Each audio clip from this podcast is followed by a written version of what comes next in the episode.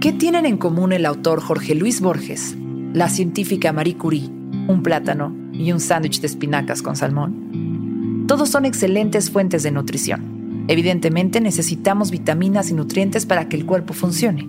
Y para la mente necesitamos extractos de sabiduría. Sonoro presenta Alimenta tu mente. Acompaña al doctor Rafa Rufus en un recetario perfectamente balanceado, tamaño bocado, sazonado con las frases más célebres de la historia para reflexionar sobre ellas. Alimenta tu mente está disponible en cualquier plataforma donde escuches podcasts. Una sola frase puede concentrar más sabiduría que los volúmenes completos de bibliotecas consagradas. Alimenta tu mente. Come frutas y verduras.